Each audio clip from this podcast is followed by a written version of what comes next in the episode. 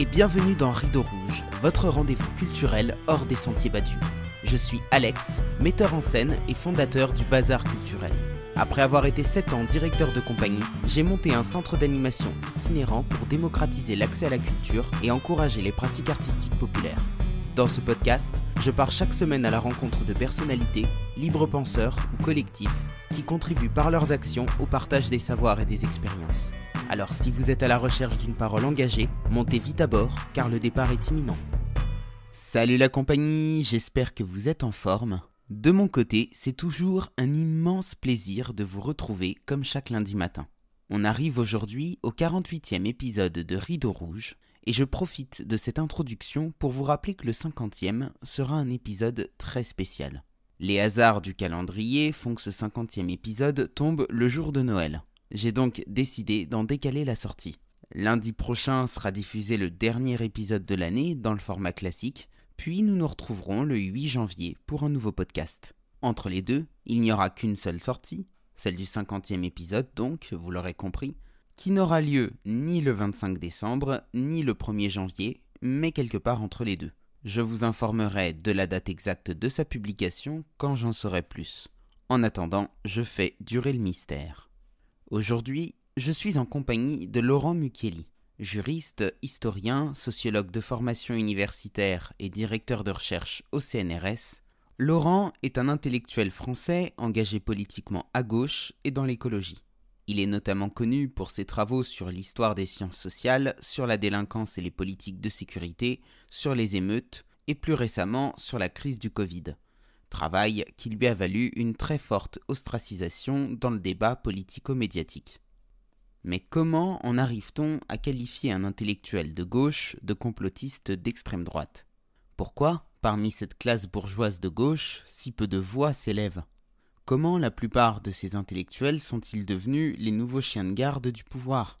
Où est passée la vraie gauche, celle qui s'est construite en opposition aux mécanismes de domination? En partant des expériences vécues par Laurent ces dernières années, nous tenterons d'apporter des réponses à ces questions.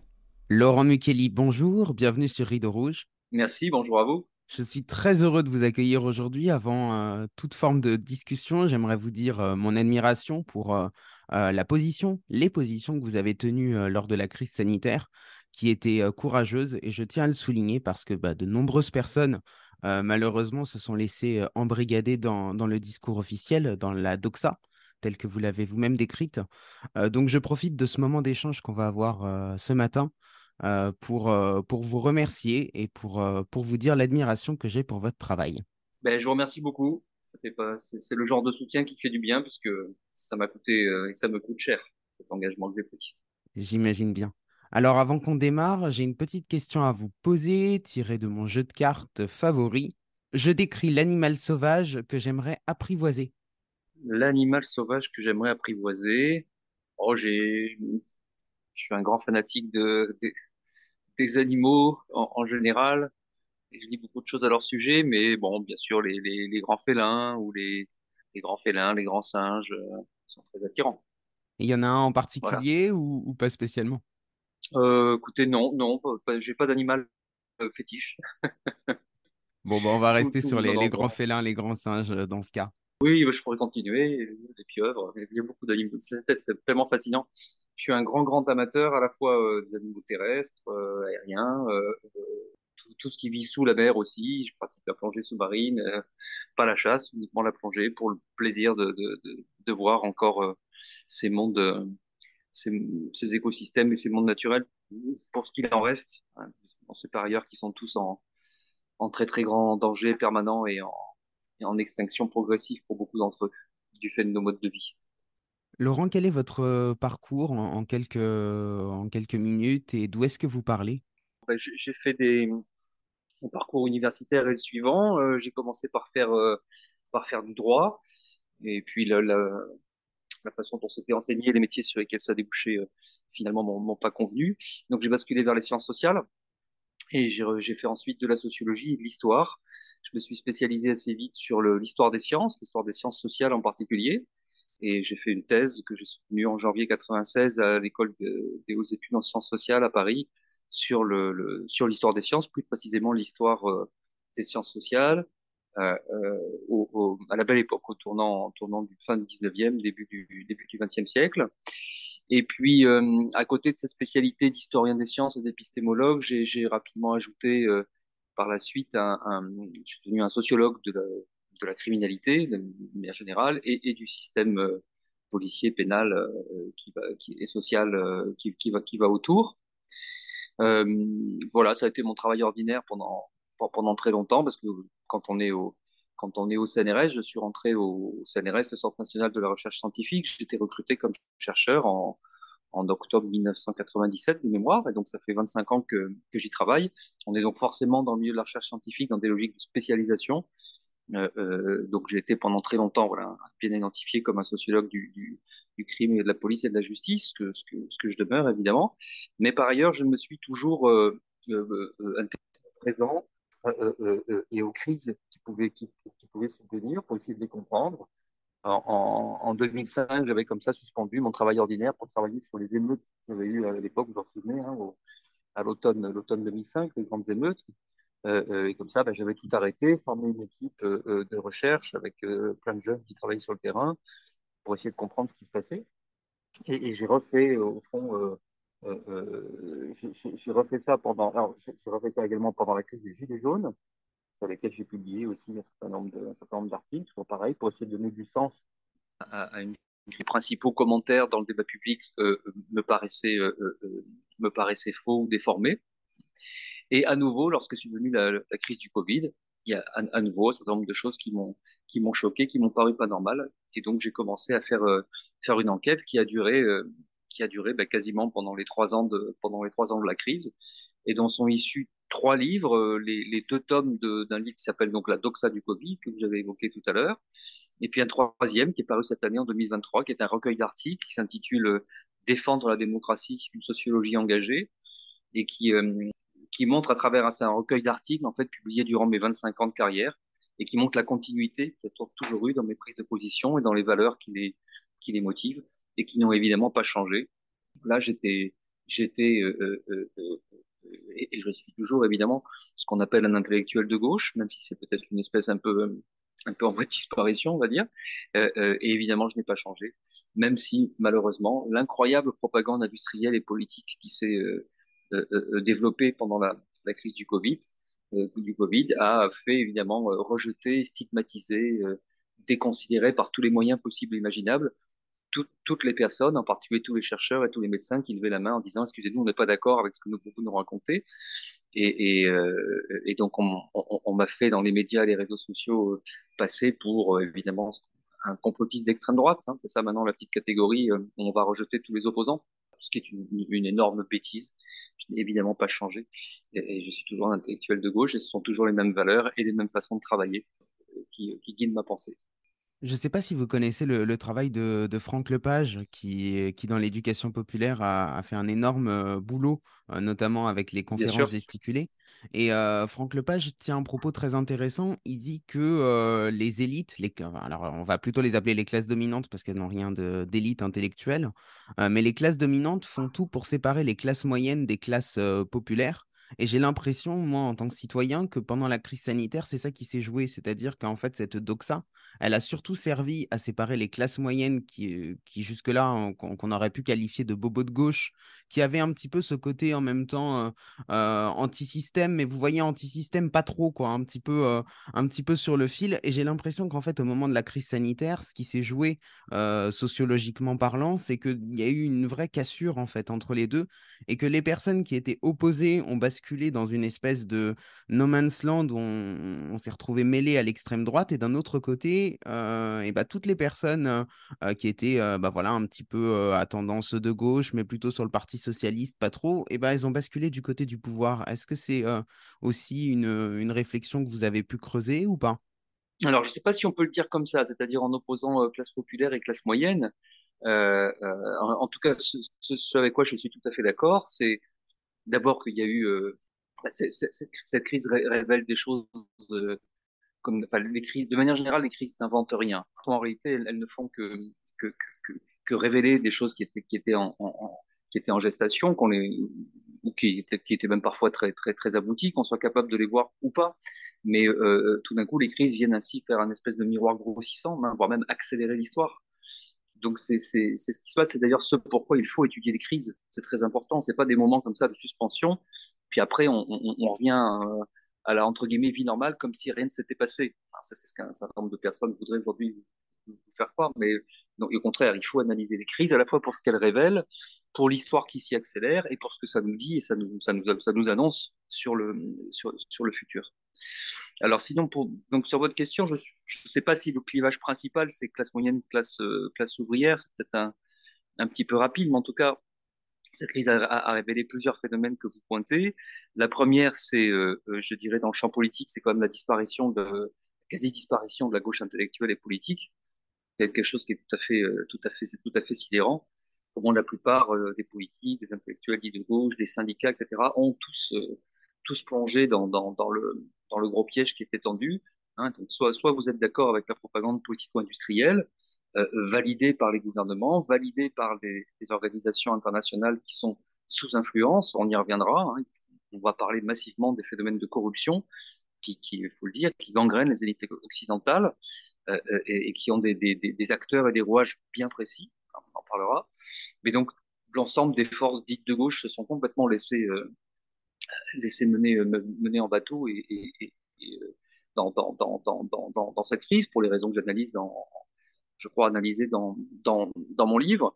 Et puis la deuxième chose avec laquelle, oui, je serais largement d'accord, c'est, au fond la façon dont euh, les, les, les, je dirais les classes moyennes supérieures, on va dire, hein, euh, non seulement n'ont pas su résister du tout euh, cette, cette, incroyable offensive euh, de l'industrie pharmaceutique, mais, mais, par ailleurs, c'est même le contraire, s'en sont, sont emparés, pour certains d'entre eux, en sont devenus les, les, les espèces de chevaliers, quoi. Hein, ont, ont, vraiment joué un rôle moteur, un rôle actif et pas simplement passif, hein, pas simplement subi comme tout le monde. On a une partie d'entre eux qui et une des raisons centrales qui est au cœur de la propagande politico-industrielle, c'est celle qui consiste à euh, dire et faire euh, euh, euh, et déployer ces politiques sanitaires au nom de la science.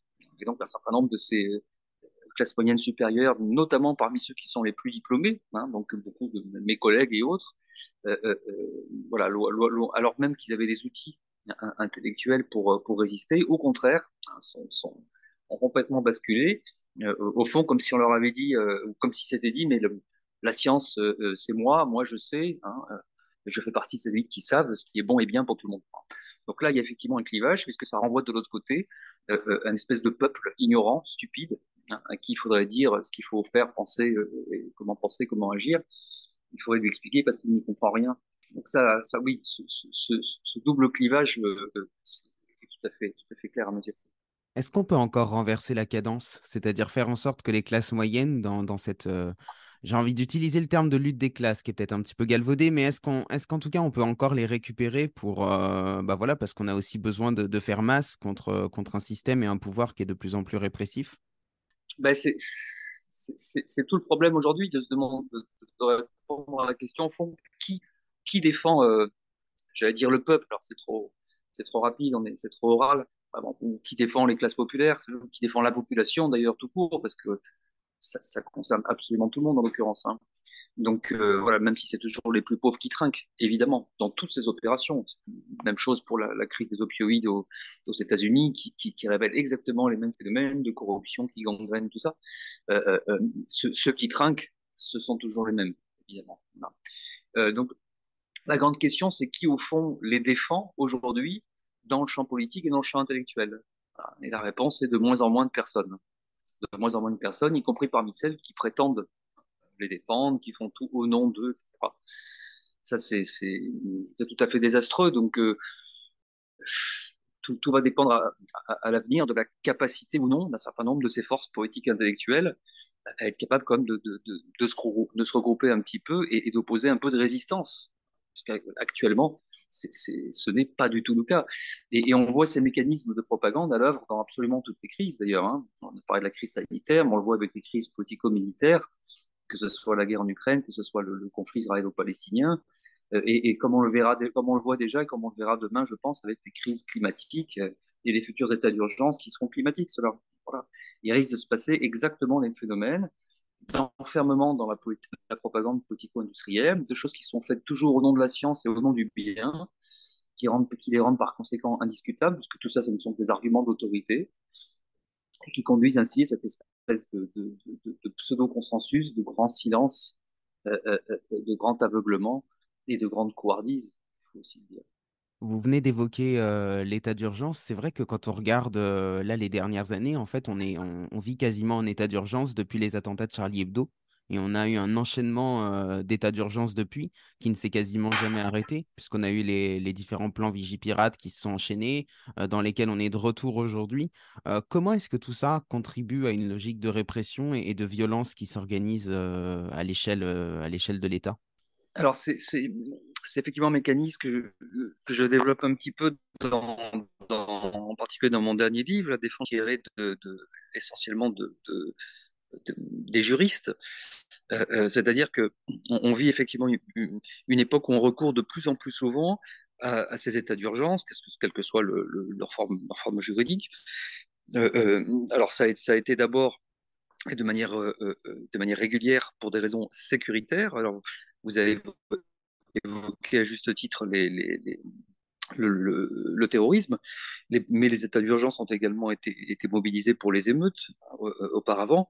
Alors, sauf que jusqu'à présent, avec ces états d'urgence sécuritaires, on était toujours à la fois limité euh, dans, dans, le temps, sur des durées courtes, limité sur des territoires ciblés, voire des catégories de personnes. Bref, c'était toujours euh, euh, euh, très limité. Mais ce que, ce, que, ce que disait déjà la jurisprudence, euh, euh la doctrine plutôt, pardon, ce que disait la doctrine, ce que disaient beaucoup, beaucoup de juristes, c'est ce phénomène que moi j'appelle le, le, le, talon d'Achille de la démocratie. C est, c le problème est le suivant, c'est-à-dire que on prend, on prend des mesures dites exceptionnelles et, et, et, et, lorsque la période d'état d'urgence concrètement est terminée, eh bien, on s'aperçoit malheureusement qu'un certain nombre de ces mesures dites, dites exceptionnelles ont tendance à rentrer dans, dans, le droit commun, au fond, à se banaliser. Voilà. C'est ça que j'appelle le talent d'Achille de la démocratie. Au fond, quand, quand tout va bien, nous respectons bon an, mal an les, les, les, à la fois les textes et l'esprit, euh, on va dire l'esprit de, l'esprit des lois, euh, euh, de, ce qui fonde la démocratie, dans toutes ses imperfections et toutes ses limites par ailleurs, hein, qui existent dans, la démocratie représentative telle qu'on la pratique en, telle qu'on la pratique en Occident. mais donc, grosso modo, on, on, respecte à peu près ces principes et cet état d'esprit. Et puis, lorsque surviennent comme ça des crises, et eh bien tout d'un coup, on les suspend, voire on les abolit. Alors, je répète, jusque-là, c'était de manière très, très ponctuelle, localisée dans le temps et dans l'espace. On a vu avec la crise du Covid comment ça peut devenir permanent, en réalité. Et, encore une fois, si on ne réfléchit pas sérieusement à tout ça, alors on, ne peut que redouter ce qui se passera lorsque surviendront des états d'urgence pour raisons climatiques, euh, euh dont on peut du coup imaginer qu'ils seront même plus de limitation dans le temps voilà, qui deviendront quasi permanents. Et donc nous prenons ainsi l'extrêmement dangereuse habitude de suspendre la démocratie parce que tout d'un coup on a très peur de quelque chose. Euh, euh, il y a vraiment un, à terme, et si ça continue, et encore une fois sans aucun, aucune analyse, aucun obstacle, aucun retour sur, sur expérience, aucun, aucun esprit critique, eh bien c'est vraiment, c'est vraiment notre démocratie qui est en danger. D'autant que pour revenir sur les personnalités dites de gauche, c'est un discours qu'on entend très régulièrement à gauche sur la question climatique, de dire qu'il n'est plus temps aujourd'hui de faire de la démocratie sur les enjeux climatiques, qu'il faut imposer des choses. Et ça, c'est des discours que j'ai beaucoup plus entendus, par exemple, sur des médias comme Blast ou comme le Média TV, que sur des médias qui, qui se positionnent à droite, où on a comme ça une espèce de, de, ouais, de changement de mentalité, où d'un coup, en fait, on, on veut promouvoir un discours autoritaire, soit disant pour le, pour le bien commun, ce qui est complètement aberrant en fait quand on y pense. Alors non seulement c'est aberrant, mais par ailleurs, ça, ça, pour, pour le coup, ça rejoint des clivages sociaux que vous évoquez tout à l'heure. C'est-à-dire que, en, encore une fois, c'est qui, qui est toujours pointé dans, dans, dans, du doigt dans les crises, euh, euh, c'est le, c'est le, bon, allez, bon, tant pis, je vais continuer à utiliser des formules un peu générales, mais c'est le peuple. C'est cette masse de gens euh, qui ne comprendraient rien, qu'il faudrait éduquer, euh, pour qu'enfin ils, ils, respectent, alors quand c'est pas une obligation sanitaire, de, demain donc ce sera des, impératifs pour limiter le réchauffement climatique, etc. Bon.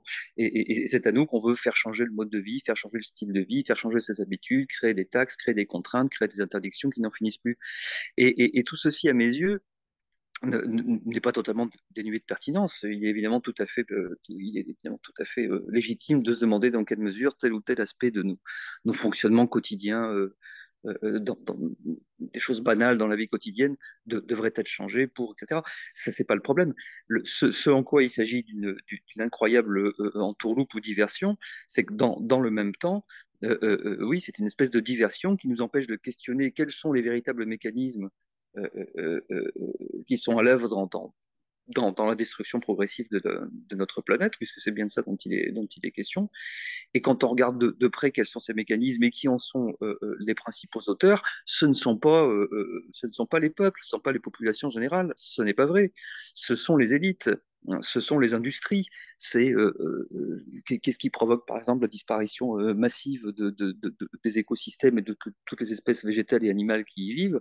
Ce sont les pratiques intensives de, chasse et de pêche. C'est la déforestation massive qu'elle induit, etc., etc. qu'est-ce qui pollue gravement et massivement toute la planète? C'est pas simplement les hydrocarbures, c'est fondamentalement le, plastique dont on parle beaucoup trop peu comparé à, à la véritable catastrophe que c'est particulier euh, en, en, particulier dans toutes les mers et les océans, enfin, etc. C'est par ailleurs l'usage euh, euh, continu qui ne cesse et, que continuent à valider les gouvernements, les organisations internationales, l'Union européenne encore récemment, l'usage massif des, des, des, pesticides, etc. C'est tout ça. Et, et, et, tout ça ne concerne pas la population générale. Ce n'est pas vrai. Ça concerne fondamentalement les industriels qui mènent le monde et par ailleurs les, autorités publiques qui sont censées les, euh, les contrôler, les réguler, les gendarmer, et qui ne font quasiment plus ce boulot, ce travail. Et c'est ce que la crise du Covid a révélé également. C'est ce que je montre dans le tome 1 en particulier de la doxa du Covid, c'est-à-dire la catastrophe actuelle, c'est au fond, nous sommes sortis d'un système dans lequel le capitalisme, qui est depuis toujours un monde sans foi ni loi, il hein, ne faut pas s'en, étonner, où on est prêt à faire absolument tout et n'importe quoi pour gagner un maximum de fric, y compris si ça doit, euh, tuer des milliers de gens, voire même des centaines de milliers de gens. Il n'y a qu'à voir la crise des opioïdes aux États-Unis. Hein. Il, y a des centaines de milliers de citoyens américains qui sont morts de diverses façons, de diverses façons dont l'overdose de ce qui leur était présenté comme un médicament antidouleur et qui est en réalité une, une, une, une drogue totalement comparable, totalement comparable à, l'héroïne. Bon. Donc c'est quelque chose d'absolument incroyable. L'industriel en question a déjà, euh, ainsi que les, labos, les, les, les sociétés de conseil qui organisent leur marketing, leur propagande, à commencer par le célèbre McKinsey, hein, qu'on retrouve euh, partout, sont systématiquement à la fin de ces affaires condamnés à, à, à des centaines de millions de dollars d'amende, qui sont pour eux des gouttes d'eau. Parce qu'évidemment, si vous êtes, donc, comme en l'occurrence, le laboratoire américain qui s'appelle Purdue Pharmaceutical, hein, qui est à l'origine de cette, euh, ce, crime contre l'humanité, en réalité, hein, eh bien, euh, euh, euh payé je n'ai plus le chiffre en tête, mais enfin une des plus grosses condamnations, je crois c'est de l'ordre de 600 millions de dollars. Mais dans le même temps, il a fait plusieurs dizaines de milliards de bénéfices. Il faut donc comprendre que ces amendes, euh, euh, euh, ces sanctions qui finissent, qui finissent par tomber, en réalité, sont inclus dans le business plan de l'industriel. Ça fait partie des risques et on paye ce risque même titre qu'on va corrompre euh, un maximum de personnes placées dans les, institutions publiques, etc. Ce sont exactement les mêmes tactiques, les mêmes stratégies que, euh, toutes les autres formes de criminalité organisée, à la différence que les autres n'ont pas pignon sur rue et ne se font pas dans un cadre d'apparence légale. Alors, je recevais il y a quelques semaines l'historienne Annie Lacroix-Ris, que vous connaissez peut-être, qui, a, qui pour le coup a dans son domaine également exposé les, différentes, les différentes propagandes, donc en termes d'histoire, et qui me disait qu'elle avait croisé au sein, au cours de sa carrière, beaucoup de personnes qui avaient un discours très cynique, c'est-à-dire qui étaient parfaitement conscients en fait des enjeux de, lobbying, mais qui, pour des questions financières, assumaient le fait de, représenter une doxa. Est-ce que dans le, domaine de la sociologie, est-ce que parmi vos confrères, parmi vos collègues, vous avez également rencontré des personnes qui, sans, forcément dire leur nom, hein, mais des personnes qui étaient conscientes de tout ça? Vous disiez tout à l'heure que tout le monde, parmi les personnes qui avaient étudié avec vous, avait les capacités intellectuelles pour comprendre. Est-ce que vous avez vu comme ça des personnes qui, qui avaient compris, qui avaient vraiment vu ce qui était en train de se passer, mais qui, soit pour des questions financières, soit pour des questions de, sécurité personnelle et familiale, avaient choisi volontairement de se taire? Alors, des gens qui se taisent euh, euh, pour des raisons de sécurité personnelle ou familiale, euh, oui, bien sûr. ça, j'en ai rencontré à deux reprises, très clairement, quand, j'ai eu l'occasion d'interviewer des personnes qui travaillent dans l'industrie pharmaceutique. Donc ça, ça, oui, très, très, très, très clairement. Sinon, pour le reste, malheureusement, je rencontre surtout des personnes qui sont qui sont d'une très grande, d'une très grande naïveté, alors même qu'elles auraient, elles auraient effectivement les outils.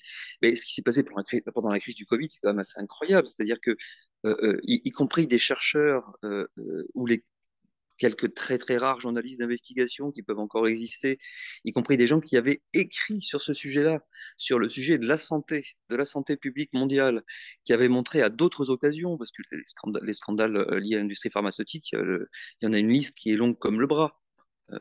Ça, traverse absolument, ça traverse tout le XXe siècle et le début du XXIe, c'est, ce sont des, dizaines de scandales répétés les uns après les autres, y compris des gens qui avaient publié sur ces affaires précédentes. Lorsqu'arrive une nouvelle crise où ce sont exactement les mêmes mécanismes qui se mettent en place, ben, tout d'un coup, ils ne voient plus rien. Ils n'en voient absolument plus rien, ils n'en disent plus un seul mot, ils sont totalement paralysés. C'est surtout ça que j'ai rencontré.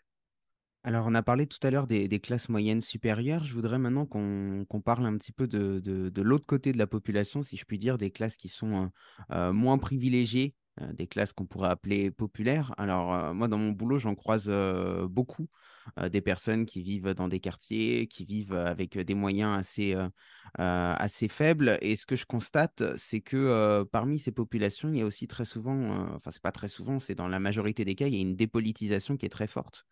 Euh, parce que euh, parce qu'ils sont pris aussi dans les dans les problèmes du quotidien et qu'en fait, euh, bon, à ça s'ajoute toute la question de la consommation de masse qui est venue remplacer la culture et qui, qui fait qu'on ne peut plus penser le monde.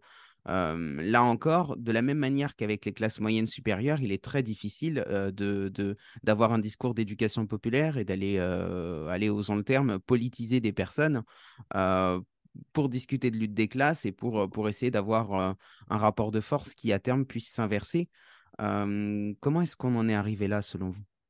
On en revient encore à cette question qu'on avait déjà tout à l'heure, hein, à savoir, euh, une question tout à fait centrale, qui défend le peuple aujourd'hui? Ah, Qui défend ce qui a toujours été la, la, majorité de, de, la majorité de la population, la majorité des citoyens, à savoir les gens qui appartiennent aux classes populaires mais est-ce qu'il ne peut pas se défendre tout seul? Parce que si on reprend l'époque où, je ne sais pas, des luttes ouvrières, je veux dire, les ouvriers étaient capables de se regrouper entre eux, de tenir des discours, de tenir des discussions, de s'organiser. on l'a vu pendant des décennies, et ça, aujourd'hui, c'est plus possible, en fait. Oui, mais alors c'est lié à plusieurs causes, plusieurs causes profondes et des choses sur lesquelles on ne pourra pas revenir. C'est lié aussi à l'évolution de la vie économique et de l'organisation des modes de travail. On n'est plus du tout dans, on n'est plus du tout aujourd'hui dans le modèle enfin, on, peut du tout s'exagérer. On est de moins en moins dans, le modèle de la grande entreprise euh, euh, euh, avec ses milliers d'ouvriers dans, ses entrepôts, etc., comme, le modèle de, l'usine capitaliste qui a émergé avec la révolution industrielle. On n'est plus du tout dans ce, modèle-là. On est, aujourd'hui dans un monde beaucoup plus éclaté où toutes les formes de collectifs sont progressivement dissoutes avec des individus qui sont de plus en plus des travailleurs, qui sont de plus en plus isolés, d'où d'ailleurs toute une série de nouvelles formes de souffrance au travail. Hein. Par ailleurs, comme on l'a dit tout à l'heure, dans l'espace public, euh, euh, il y a de moins en moins également de, de, de, forces individuelles et collectives pour, pour, pour défendre cette, cette, cette, classe ouvrière. Donc si, si, personne ne les défend et que les ouvriers eux-mêmes ont de plus en plus de difficultés à s'organiser, voilà, on, on, est pris entre ces, ces entre, ces, deux, ces, deux phénomènes majeurs. c'est ce sont vraiment des questions tout à fait, euh, tout, tout, tout, à fait crucial et qui, moi, qui, moi me désespère. Hein. Je vous disais tout à l'heure que j'avais le sentiment parfois d'appartenir à une espèce de, un genre d'espèce en voie de disparition, pour pas répéter deux fois espèce, un, espèce de genre d'espèce en voie de disparition, hein, l'intellectuel de gauche euh, qui, qui, essaye précisément euh, euh, de, défendre au fond les opprimés contre les oppresseurs. Hein, voilà, si on revient à des choses très, très basiques et très simples, mais qui sont toujours bien réelles. Il y, a, un autre phénomène qui serait intéressant de creuser, c'est le rôle du travail social dans tout ça.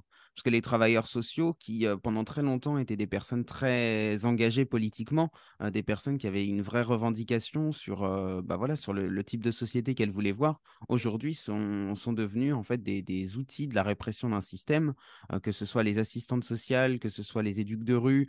en fait, la plupart des personnes qui travaillent avec des publics en situation de précarité, et ça, encore une fois, c'est quelque chose que je constate, ils sont pris aussi dans un système où ils doivent rendre des comptes, ils ont des, chiffres à donner, euh, ils ont des noms parfois à donner. Euh, moi, ça m'est arrivé euh, d'avoir des, administrations publiques qui me demandent de donner des listes de noms, enfin des choses invraisemblables, quoi. Et en fait, c'est plus possible, j'ai l'impression non plus, pour eux bah, de faire un vrai travail engagé de gauche, pour le coup. En fait, tout est, j'ai l'impression que tout est, euh, complètement euh, euh, fermé de, tous les côtés. Oui, alors c'est à la fois une question classique, mais qui prend une dimension nouvelle avec les évolutions, encore une fois, économiques et sociales que, que, que, nous vivons ces dernières décennies.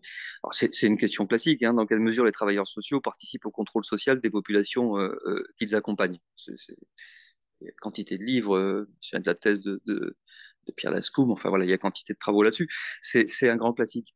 Mais ce qui est certain, c'est que euh, euh, la, situation, la situation a continué à se dégrader et même, et même, même fortement pour les raisons qu'on disait, pour plusieurs raisons. Une, puis je n'aurais sans doute pas toutes comme ça euh, immédiatement à l'esprit, mais euh, il y en a une qu'on a déjà évoquée, c'est la disparition des collectifs au sein même des, des, classes populaires dont on, dont on parle. Euh, euh, la deuxième, c'est, euh, il y en a vraiment beaucoup. La deuxième, c'est l'évolution des façons de travailler du travail social, hein, qui est lui-même de plus en plus sous pression, sous réduction de, sous réduction de, budget, sous contractualisation à des, à des, durées de plus en plus courtes des budgets. Hein. quand il faut pour une association aller tous les ans, voire tous les six mois, chercher, chercher à renouveler des subventions, des contrats, etc., et que ça devient en plus quelque, quelque chose qui prend, qui prend un temps fou et qui, et absorbe une grande partie de l'énergie de ces organisations.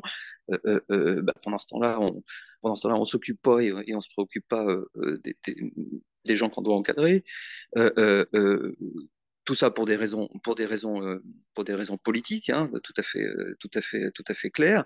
Très inégales aussi selon les territoires selon les départements, hein, par exemple. Hein, les enveloppes sociales, euh, tout ce qui tourne autour de, de, de l'aide sociale à l'enfance, euh, euh, la prévention spécialisée, etc. Tout, ça est financé de manière extrêmement inégale selon les départements depuis que ça a été départementalisé.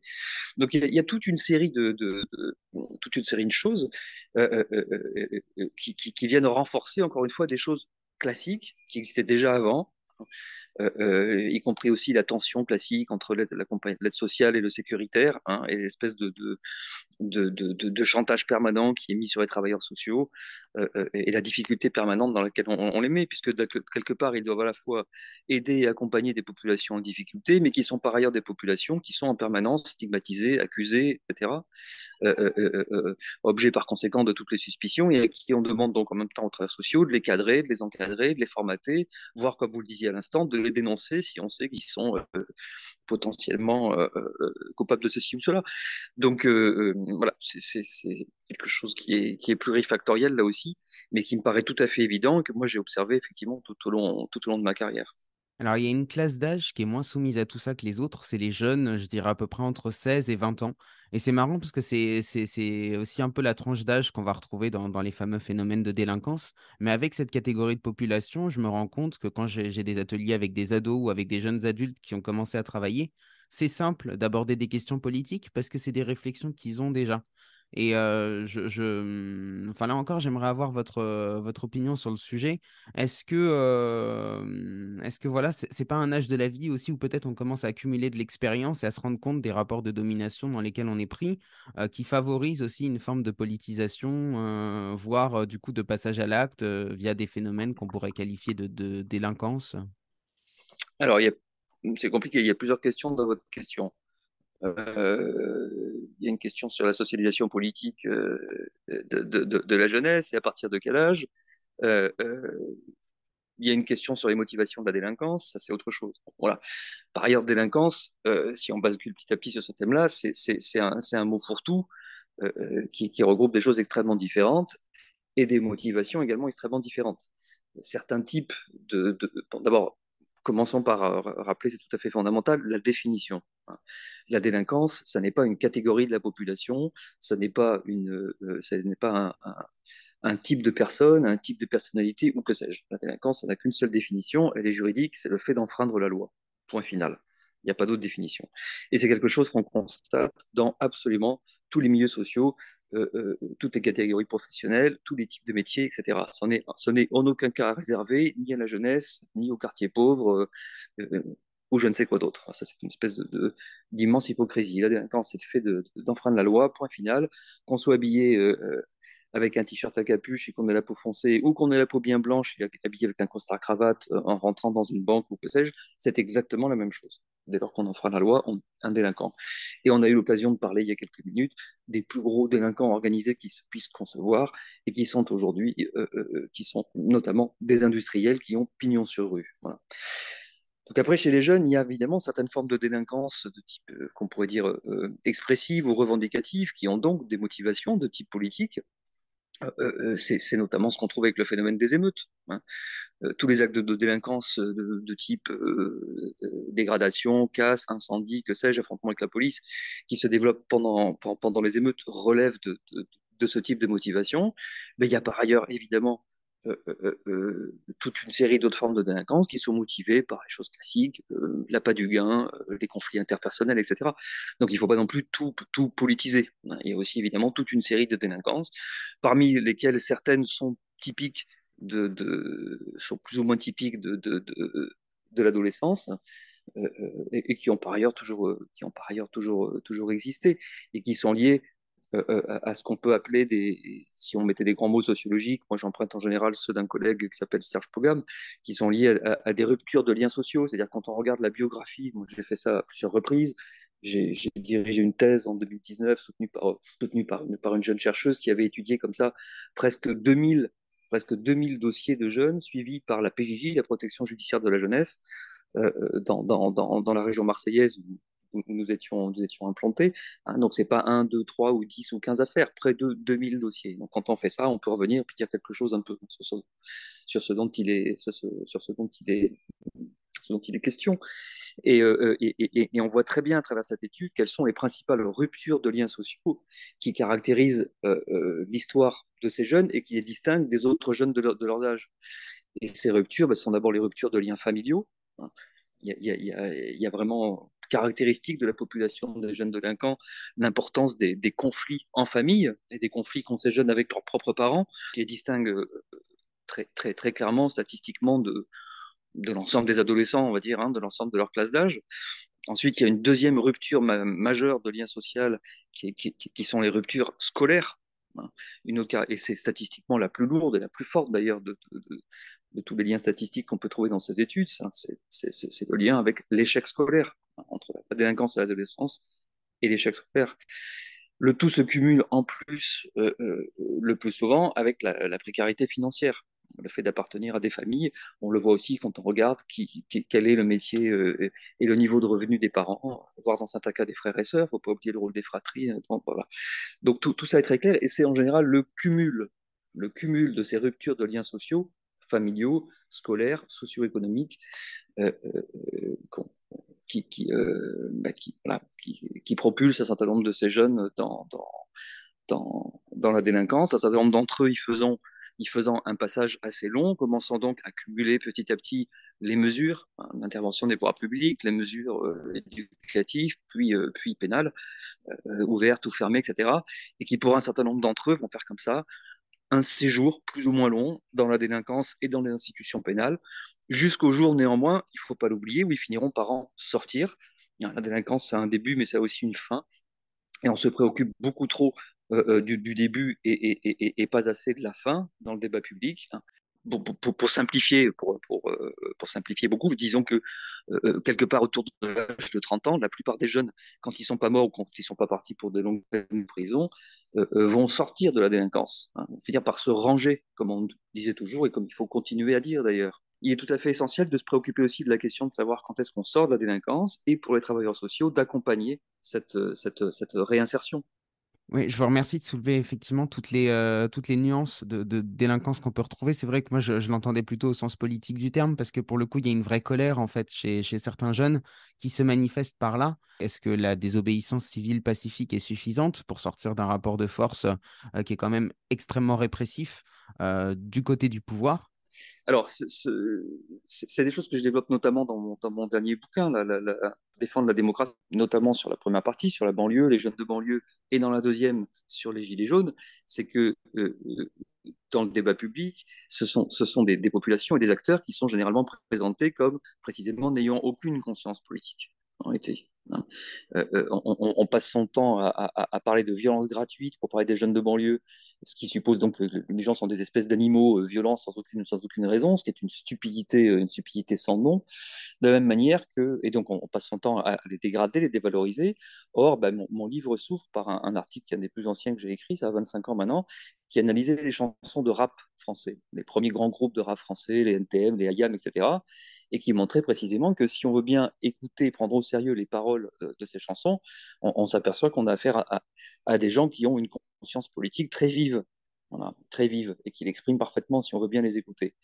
De la même manière, euh, j'avais été très choqué au début du mouvement des Gilets jaunes, euh, donc fin, fin 2017-2018, par, par, la façon dont des élites politiques, médiatiques et une partie des, des intellectuels, en tout cas au début, témoignaient le même mépris social, le même mépris social pour, le, pour, ce petit peuple qu'on présentait comme des espèces de poujadistes d'extrême droite euh, qui venaient nous emmerder parce que le prix de l'essence avait augmenté, etc.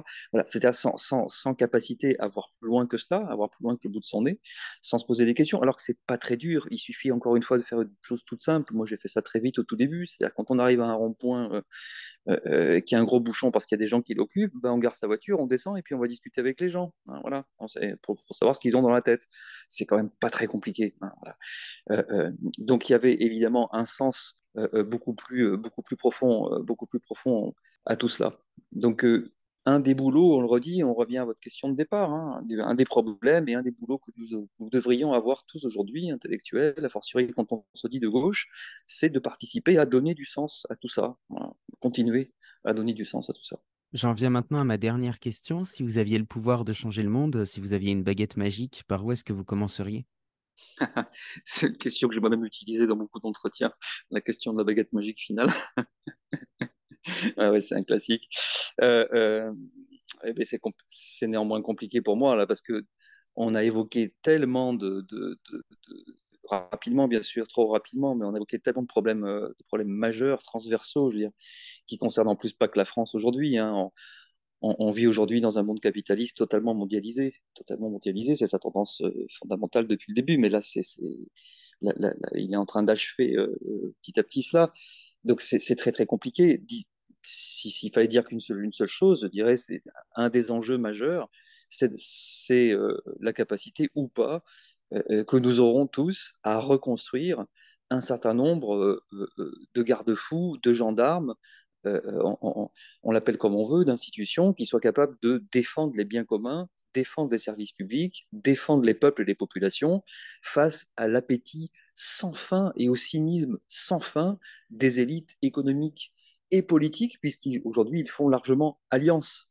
Hein. c'est ce que je raconte dans la doxa du Covid. Tout, ça, tout, ceci n'arriverait pas si malheureusement on n'était pas sorti d'un monde où il y avait des États qui se concevaient comme des gendarmes de ce monde sans foi ni loi qu'est le capitalisme, euh, euh, pour entrer malheureusement aujourd'hui dans un monde où la grande doctrine, c'est le partenariat public-privé, hein, où les États considèrent les, entreprises capitalistes comme des partenaires avec qui on fait des affaires. Et ça, c'est absolument dramatique. C'est un véritable accélérateur de corruption, incubateur de corruption, qui fait qu'aujourd'hui, euh, cette corruption est devenue un problème absolument majeur et qui, par ailleurs, reste impensé. Il, n'y a qu'à écouter je me l'impose de temps en temps, hein, je ne regarde jamais la télévision évidemment, qui pour moi est un, outil majeur d'intoxication des peuples, mais de temps en temps je m'y force comme sociologue hein, pour, pour, observer et analyser ce qui s'y dit, c'est quand, même, tout à fait fascinant de, constater à chaque fois la disparition, encore une fois, de, tout ce qui, devrait au contraire nous aider, reconstruire ces, quelques digues, voilà, ces quelques digues, ces quelques outils de contrôle, ces quelques outils de défense des, biens communs, c'est, ce serait une, une urgence, euh, une urgence absolue de mon point de vue. Pour l'instant, malheureusement, j'en vois pas du tout, euh, j'en vois pas du tout le début. Et c'est ce qui explique aussi que comment dire que quand, les choses ne peuvent pas être formulées, ne peuvent pas être dites, ne sont pas reprises à leur compte par des acteurs collectifs, des acteurs publics, des acteurs politiques qui vont porter une parole, défendre et mettre en conflit avec des outils légaux ces choses-là, bah alors forcément les choses ressortent autrement. Elles ressortent de manière spontanée, de manière violente, comme des accès de rage, de colère, de fureur. C'est ce que sont les émeutes, c'est ce qu'était le mouvement des Gilets jaunes, c'est ce que sont d'autres, d'autres mouvements qui ne cessent, de, subvenir. Et, c'est fatal, c'est logique. La violence, c'est le dernier langage quand il n'y en a pas d'autre. Et donc, plus on continuera à détruire le peu de collectif qu'il y a, plus forcément on s'exposera à, des à des pétages de plomb, à des accès de violence subis, etc. Et, au lieu de les analyser, on, fera semblant d'en avoir peur et de cautionner euh, toutes les formes de répression. C'est un espèce de cercle vicieux. Euh, euh, et je répète, pour moi, la priorité absolue serait de, serait de, reconstruire quelques outils politico-intellectuels collectifs pour, pour, pour, remettre quelques, quelques, quelques garde-feux, quelques, quelques barrières, un peu de résistance à, à, cette, cette domination progressive du monde par le, par le capitalisme financier, principalement américain, évidemment, pour ce qui concerne l'ère géographique dans laquelle nous sommes, la France faisant partie, hein, étant un vassal, faisant partie de, de l'ère de domination de, de l'impérialisme américain, qui, est, qui fait partie des, des, des 3-4 formes d'impérialisme majeures qui se disputent aujourd'hui le monde. Merci beaucoup Laurent, à bientôt. Avec plaisir, au revoir. Cet épisode touche à sa fin. J'espère que cet échange aura contribué à nourrir votre réflexion. Pour ma part, voici les trois points clés que j'en retiens. Tout d'abord, j'aime beaucoup quand Laurent dit que les crises n'inventent rien, qu'elles ne font que révéler des choses et permettre une accélération de l'histoire, dans le sens voulu par ceux qui mènent la barque, bien entendu. Dans le cas de la crise sanitaire, c'est évidemment vrai de la situation dans les hôpitaux, le Covid n'a fait que mettre en exergue le manque de moyens et la précarisation avancée des métiers du soin. C'est également vrai du point de vue des rapports de force entre classes sociales. Il y avait déjà par le passé une forte tendance chez certains intellectuels dits de gauche à faire preuve de mépris social, à penser que le peuple était ignorant et qu'il méritait d'être instruit, pris par la main, parfois même de façon peu consciente.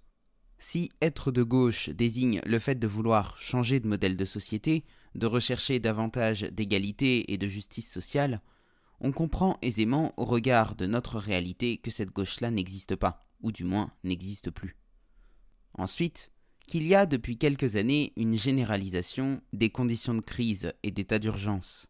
Laurent nous rappelle qu'ils étaient auparavant très ciblés. Cette généralisation permet d'une part une suspension de la démocratie au nom de la crise, il est nécessaire d'être tous unis derrière le chef, de faire front ensemble contre la difficulté rencontrée. Elle permet, d'autre part, d'assurer une continuité dans la pensée pour ceux qui défendent le pouvoir, prétendument de façon temporaire, et donc de maintenir le rapport de force tel qu'il est, tout en créant un argument d'autorité qui rend toute contestation impossible et qui fait que plus personne n'est en mesure de prendre la défense des classes populaires. Enfin, que les classes populaires elles-mêmes peuvent difficilement s'organiser, comme ça pouvait être le cas il y a encore quelques décennies, car toutes les formes de collectifs tendent à disparaître. Dans les entreprises, les nouvelles formes de management viennent systématiquement casser les collectifs, en remodelant les équipes régulièrement, en remplaçant le métier par l'emploi, en créant de la compétition entre les personnes, et à l'extérieur des organisations professionnelles, les lieux qui permettent de faire collectif se réduisent comme peau de chagrin, Souvenons-nous de l'extrême facilité avec laquelle les cafés ont été fermés pendant les confinements, alors qu'il s'agit pourtant de lieux privés, et je ne parle même pas des lieux de culture sur lesquels l'État a toujours la main mise d'une manière ou d'une autre. Si le podcast vous a plu, n'oubliez pas de lui laisser une note positive et de vous abonner si ce n'est pas déjà fait. Et pour celles et ceux qui veulent aller plus loin, vous pouvez soutenir le bazar culturel en adhérant à l'association. Le lien est en description, de même que toutes les informations relatives au travail de Laurent. Merci d'avoir écouté cet épisode et à la semaine prochaine pour une nouvelle rencontre hors des sentiers battus.